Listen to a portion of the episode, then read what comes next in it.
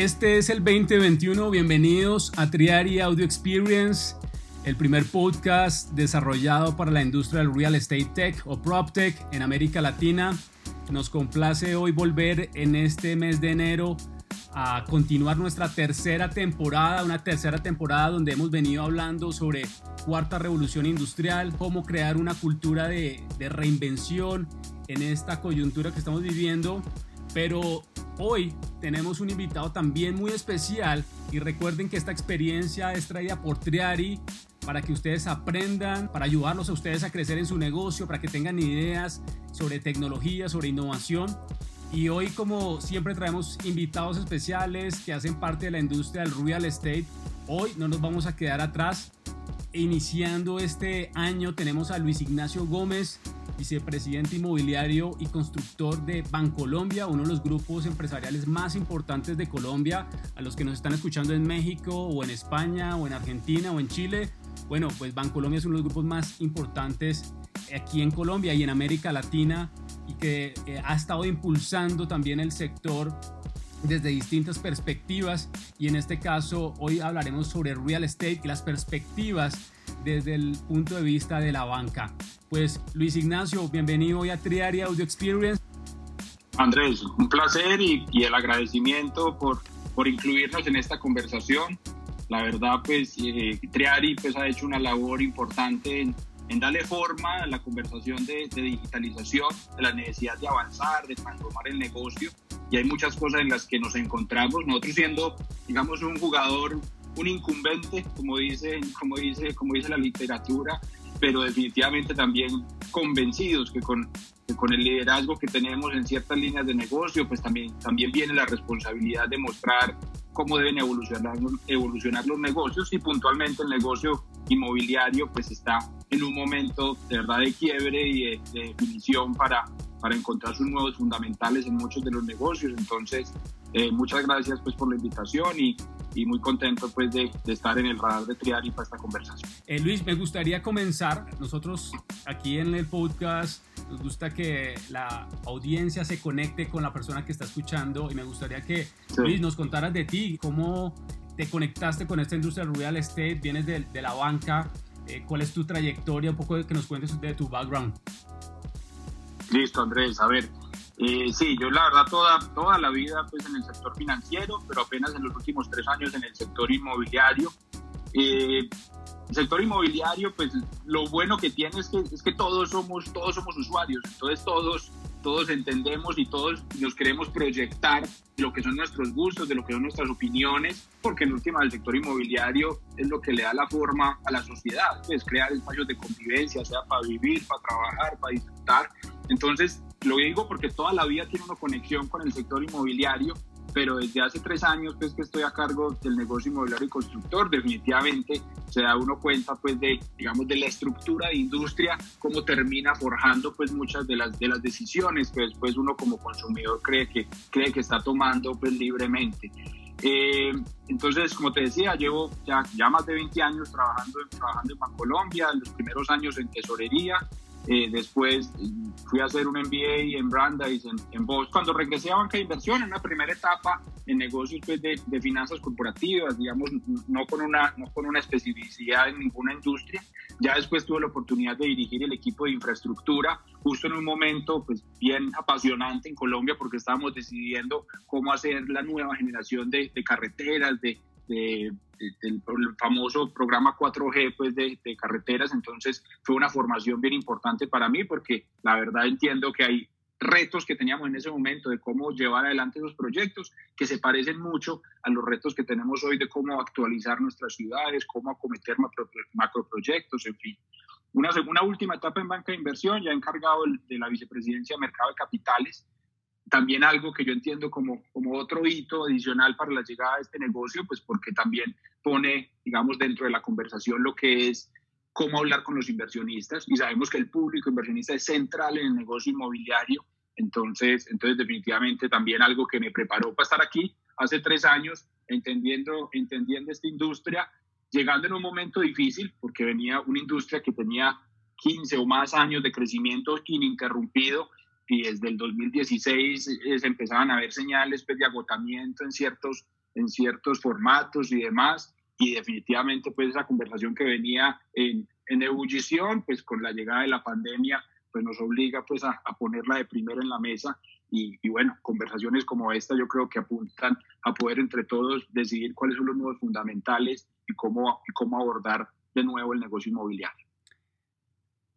Acabas de decir algo muy importante eh, Luis Ignacio, y nosotros hemos visto un poco, digamos, desde nuestra perspectiva, y lo has remarcado, es que esta industria del real estate es una industria de las más importantes en el mundo. Sobre el GDP en los Estados Unidos es del 13%, y porque se habla del real estate y piensan que solo es compra y venta de vivienda, pero tú acabas de hablar de mercados de capitales, cómo los fondos usan esos recursos de los inversionistas para colocarlos en el mercado, colocarlos en los activos. Está el área residencial, desarrollo de proyectos, multifamily, etcétera, etcétera. Está otra área que es eh, ya la operación de los activos y el, el, facility management o el asset management. Es una industria enorme y me gustaría preguntarte hoy dentro de esa estructura y, me gustaría que nos enfocáramos un poco eh, inicialmente en la parte residencial y, y tú que estás ahí en Bancolombia, ¿cuáles son tus perspectivas de cambio en este sector hoy en particular? Perfecto, Andrés, y, ahí y, acá, y aquí hiciste pues la división exactamente por dónde es, porque hoy estamos casi con una realidad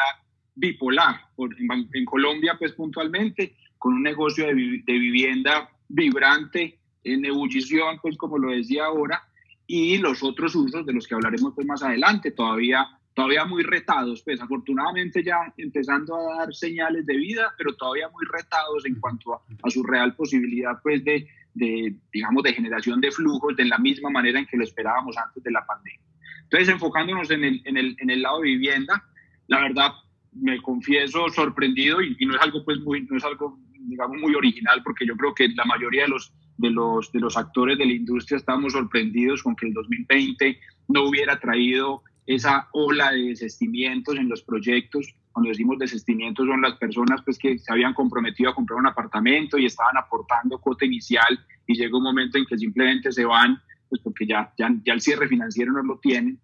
Entonces, cuando, cuando empezó la pandemia, pues que eso fue de una semana a otra, pues sabemos que, que todos nos tocó cambiar el modo de vida de una semana a otra la reflexión dentro del negocio inmobiliario era, bueno, se nos va a venir una ola de desistimientos, ¿cómo hacemos para atajarlos? ¿Cómo ayudamos para que, que podamos reducir eso?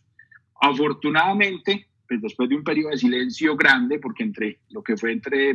finales de marzo y, junio, mientras los constructores y demás estaban ya preparando para volver a la obra, pues había como una tensa calma. Creíamos que entonces era julio y agosto cuando se iban a venir la ola de desistimientos y la verdad es que nunca llegó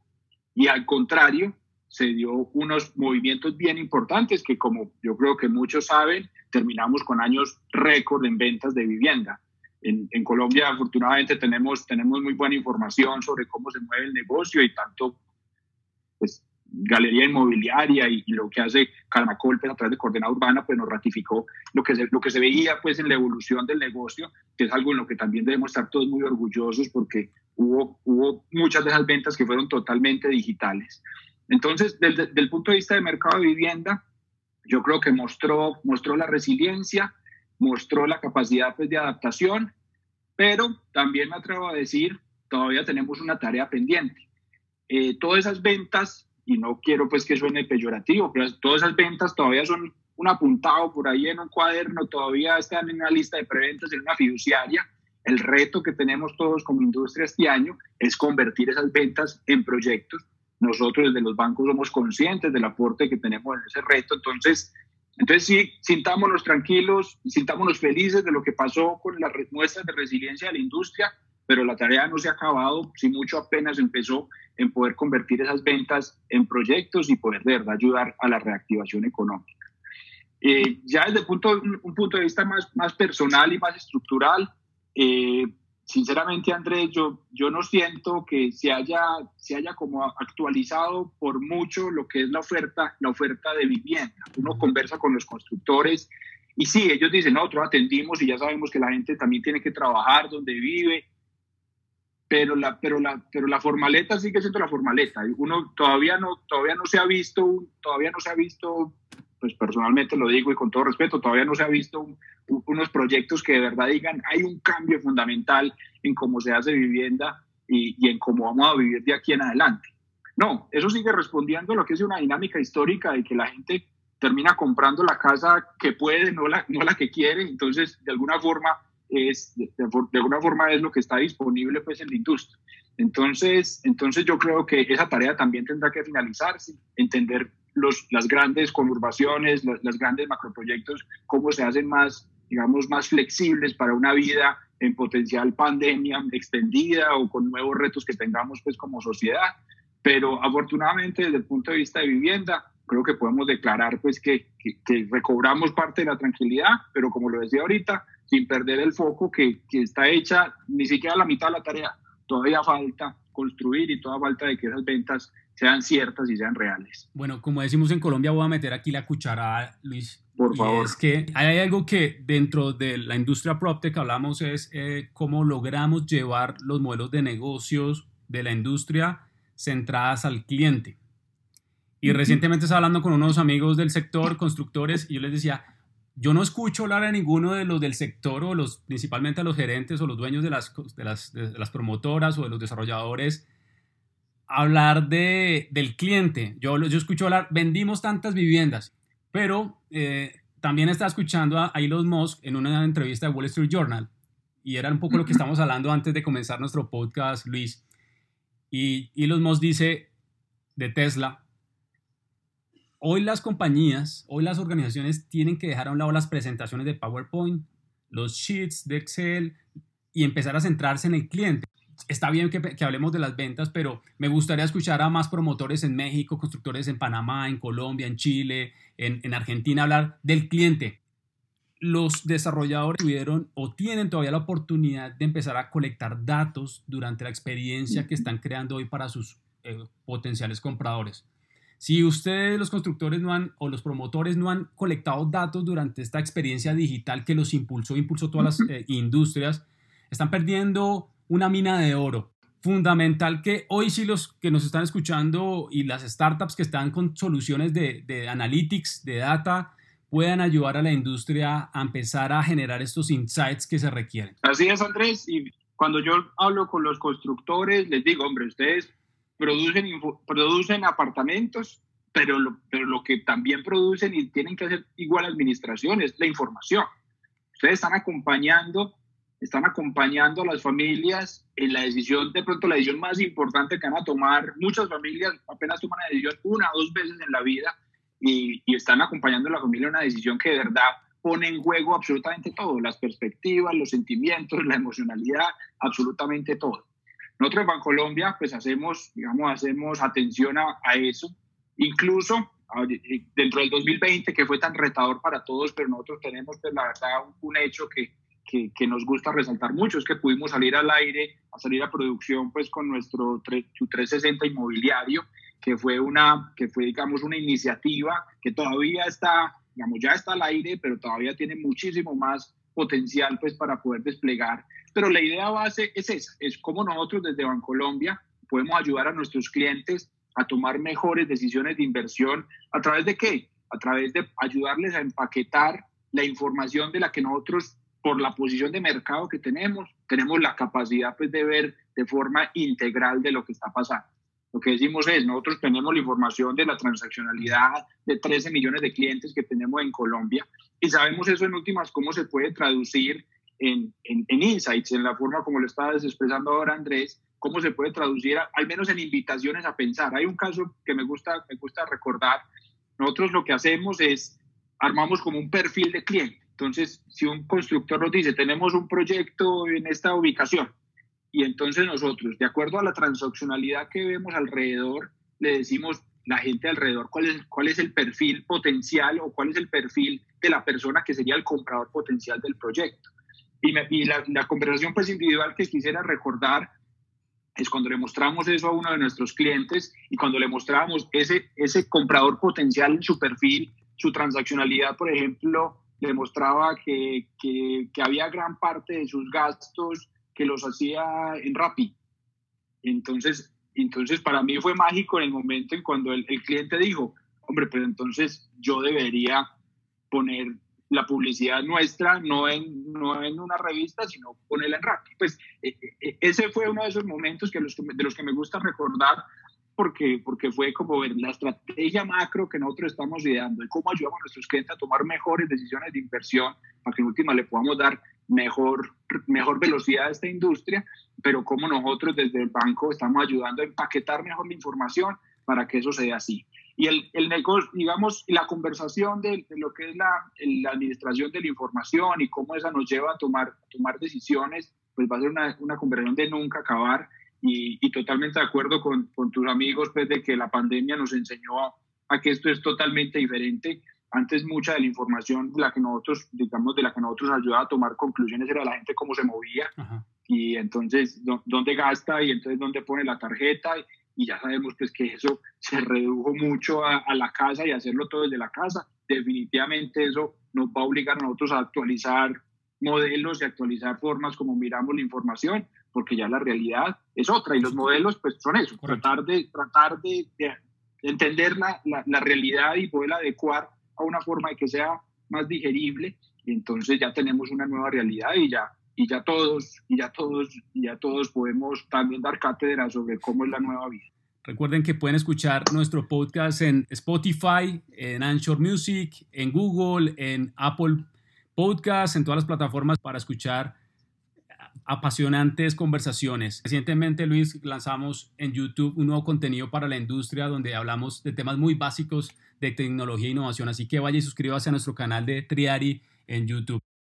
Este espacio es patrocinado por Bimbao. Compra y cotiza rápido, fácil y económico en Bimbao, la plataforma que conecta constructores, proveedores y diseñadores para transformar el abastecimiento en el sector constructor. Descubre hoy lo que puedes lograr en www.bimbao.co.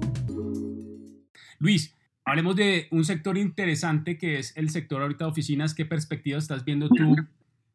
Así es. Como te lo decía ahorita, estamos viviendo pues, una realidad en nuestro negocio puntual bipolar. Por un lado, lo bollante de la vivienda y que antes estamos, bueno, ¿cómo, cómo hacemos para adecuarnos a que encontremos las compañías con mejor capacidad patrimonial, técnica y demás para acometer todo ese influjo de demanda pues que vimos ahí. Eso es una conversación, y, pero tenemos al frente exactamente la otra conversación, lo que es el negocio de, lo que es el negocio de oficinas y lo que es el negocio también de, de comercio. Pues yo creo que son, el, son dos, que, dos, dos, dos, dos, activos pues, que se pueden llevar casi que paralelo pues, en su descripción. ¿Por qué? Porque son las dos formas de vida que antes,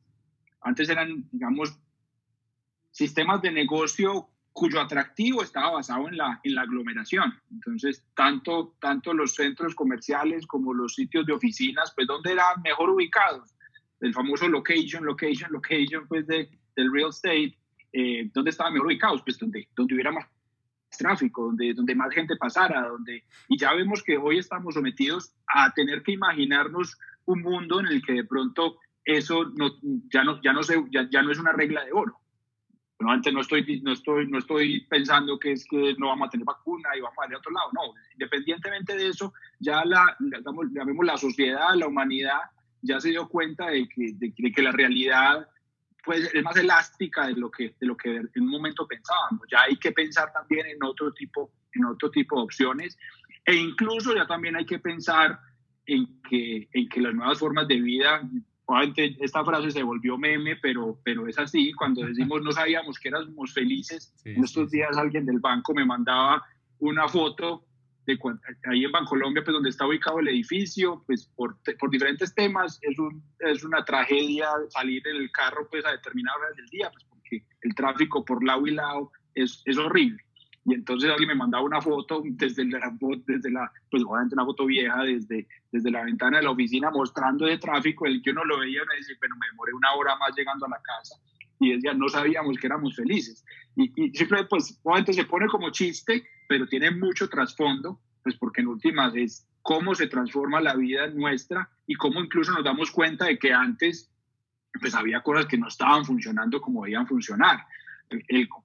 un, un, commute, pues una ida a la oficina, pues que uno se gaste dos horas al día eh, yendo y viniendo, pues sencillamente no tiene sentido cuando ya tenemos las herramientas disponibles para poder, para poder hacer esa parte de la vida, esa parte de la calidad de la vida mucho más, digamos, mucho más accesible. Entonces, entonces, el, negocio de oficinas en este momento yo creo que Afortunadamente, hablo puntualmente de Colombia, veníamos, como lo decía ahorita, desde 2016, 2017 ya se había sentido como, como, como cierta, cierta incomodidad, digámoslo así, en el mercado con el nivel pues, de oferta que había. Entonces ya se había, se había ralentizado mucho pues, el lanzamiento de nuevos proyectos y demás. Entonces, afortunadamente, pues no hay, no hay un stock muy importante pues, de, de metros todavía por colocar. Pues, pues sí lo hay, obviamente, y, y, va creciendo, pues porque estas compañías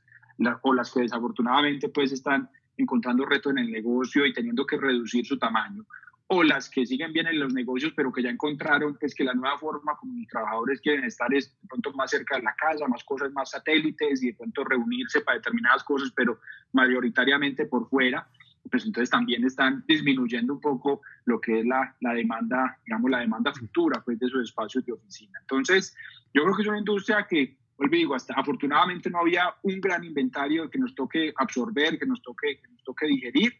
pero que sí todavía le toca esperar a, a, ver cuáles son los nudos fundamentales. Pero de todas maneras hay oportunidades. ¿Cuáles creo yo que son las oportunidades para el negocio de oficinas?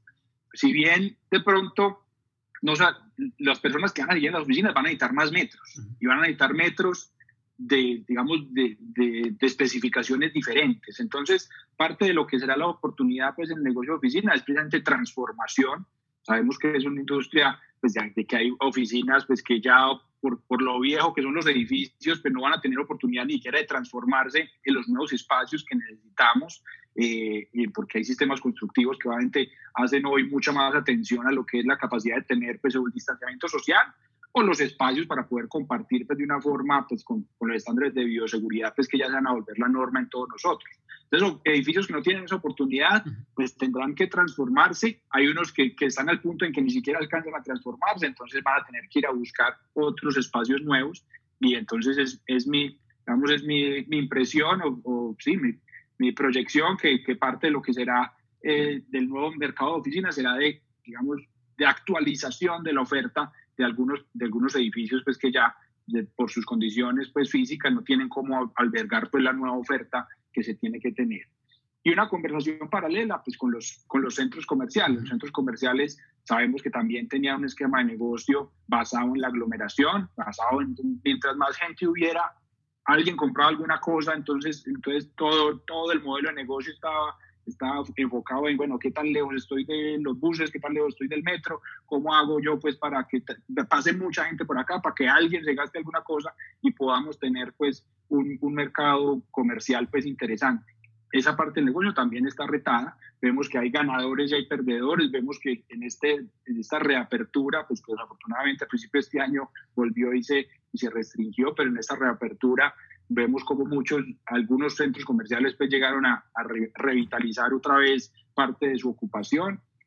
Muchos de los operadores, pues en mi opinión, pues muy, muy inteligentemente, pues la lucha fue por, por no dejar que se fueran los comerciantes, mejor negociar pues para que venga, pasemos este, pasemos este trago amargo juntos y que desde aquí y el año entrante miramos a ver cómo, cómo, cómo convertimos esto en otro negocio pues que nos deje tranquilos a todos, pero definitivamente pues también habrá una oportunidad de, de volver a de volver a de, volver a, barajar de cuál es el negocio de la, de la, comercialización y que ahí para que si querés propongo yo el próximo el próximo activo pues va a tener que tener mucha relación con el que es el, con lo que es el tema de logística. Sabemos que muchos centros comerciales ya se están convirtiendo es en centros de logística de, última milla. pues yo creo que todos hemos ido, no sé, a, la librería nacional y ya tienen dos señoras atrás empacando libros para meterlos en, las bolsitas, pues para mandarlos por correo. Entonces, también ahí se ve cómo se están adaptando los negocios y cómo los centros comerciales, pues también van a tener que encontrar esa dualidad entre lo que es invitar a la gente a la experiencia,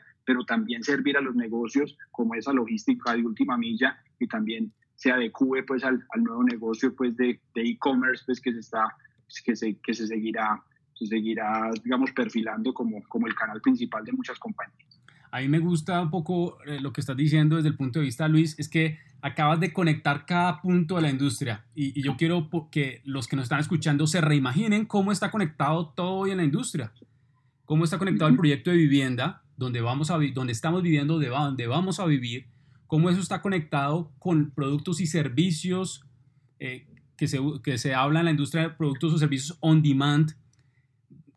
y cómo eso está conectado con los espacios que usamos comercialmente, oficinas donde trabajamos, donde compramos o salíamos a comprar, y cómo eso está conectado también con la manera en que pedimos esos productos on demand, esos productos o servicios. Hoy, como lo acabas de decir, el e-commerce entra a jugar un papel muy importante en la estructura de cómo ese e-commerce se conecte también con los activos desde el punto de vista estructural, desde el punto de vista físico del activo y cómo allí hay oportunidades para los que están desarrollando tecnologías. Eh, eh, hace unos par de años ya Amazon eh, logró hacer pruebas con drones, cómo aterrizan los drones en Australia en casas para entregar paquetes. Y yo le quiero preguntar acá a los desarrolladores cómo se imaginan esos proyectos, cómo van a aterrizar los drones en los proyectos del futuro, ¿En, las ciudades del futuro.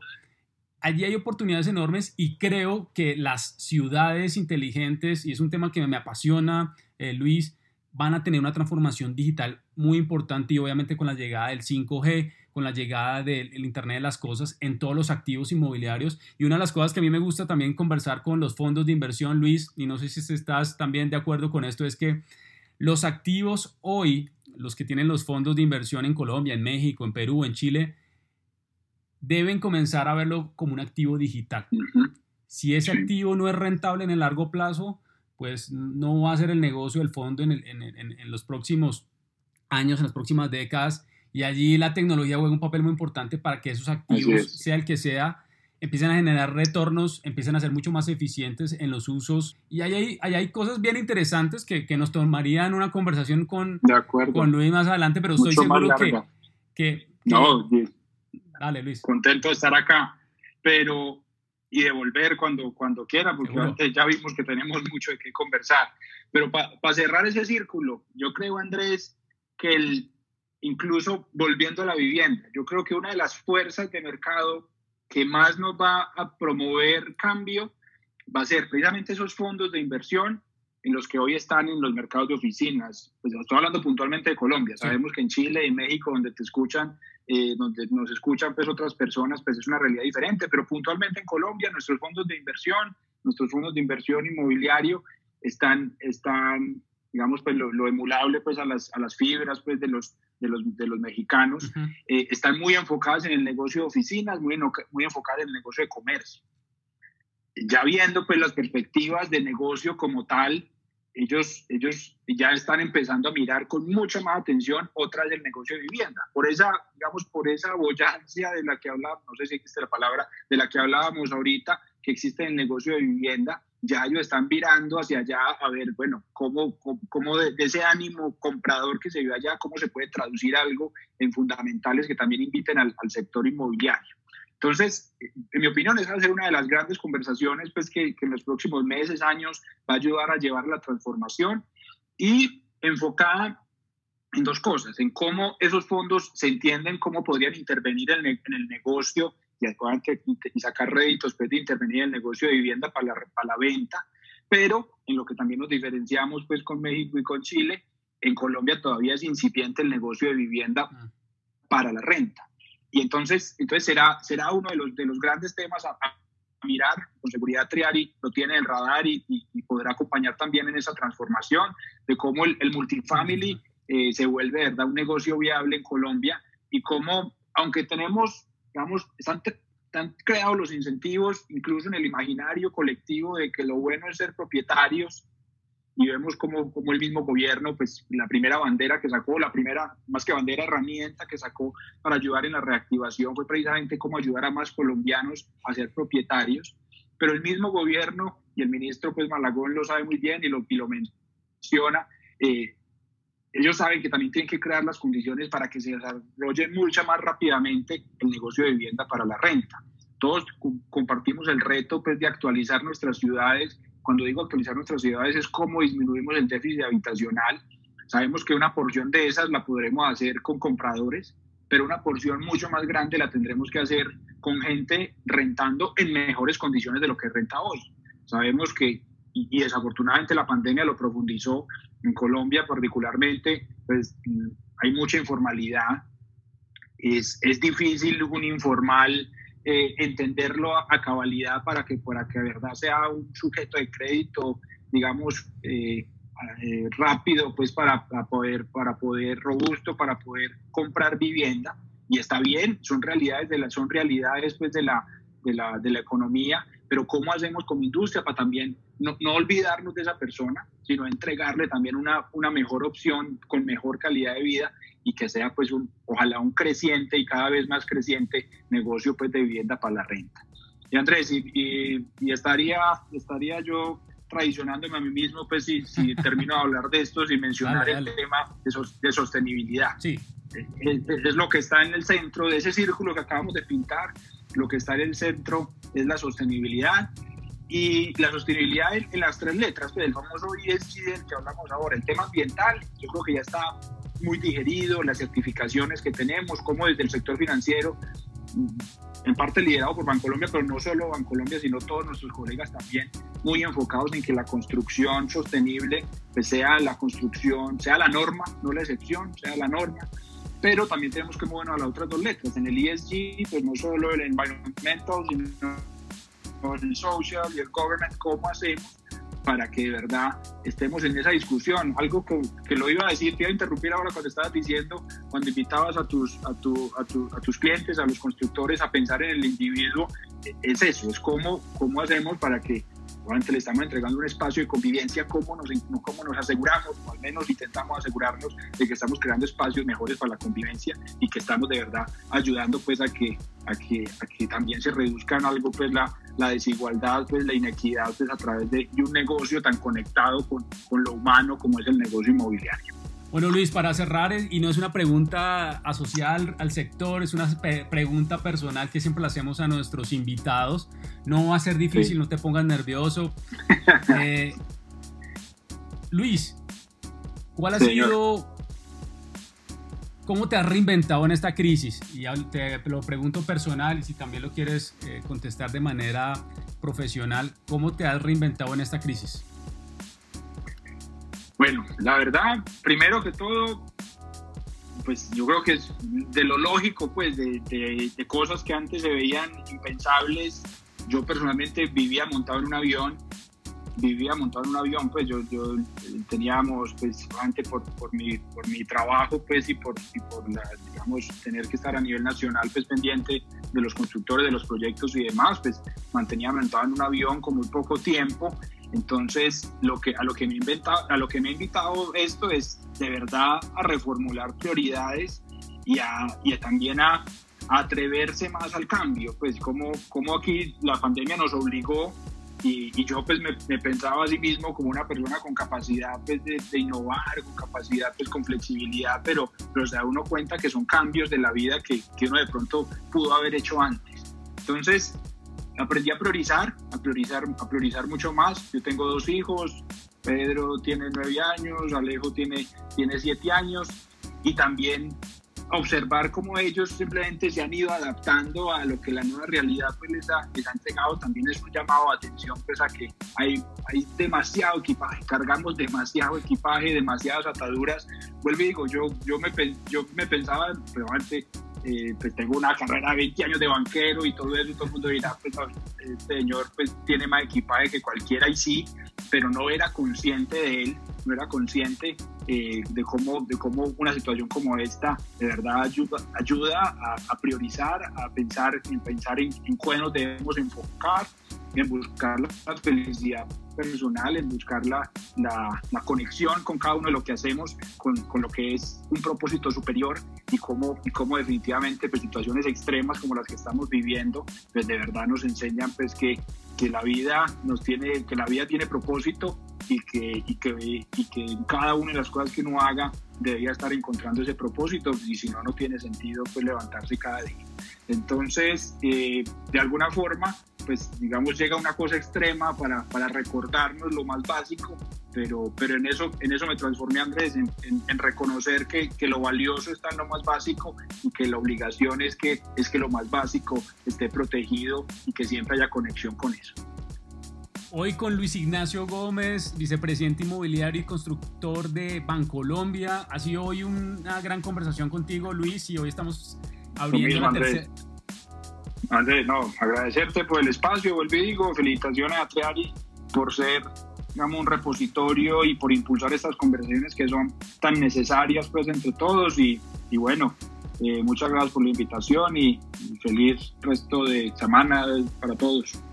Esto es Triari Audio Experience. Nos vemos en el siguiente episodio donde vamos a hablar sobre blockchain, una startup mexicana que está cambiando la industria en Canadá. No se lo pierdan. Nos vemos en el siguiente episodio. Bye.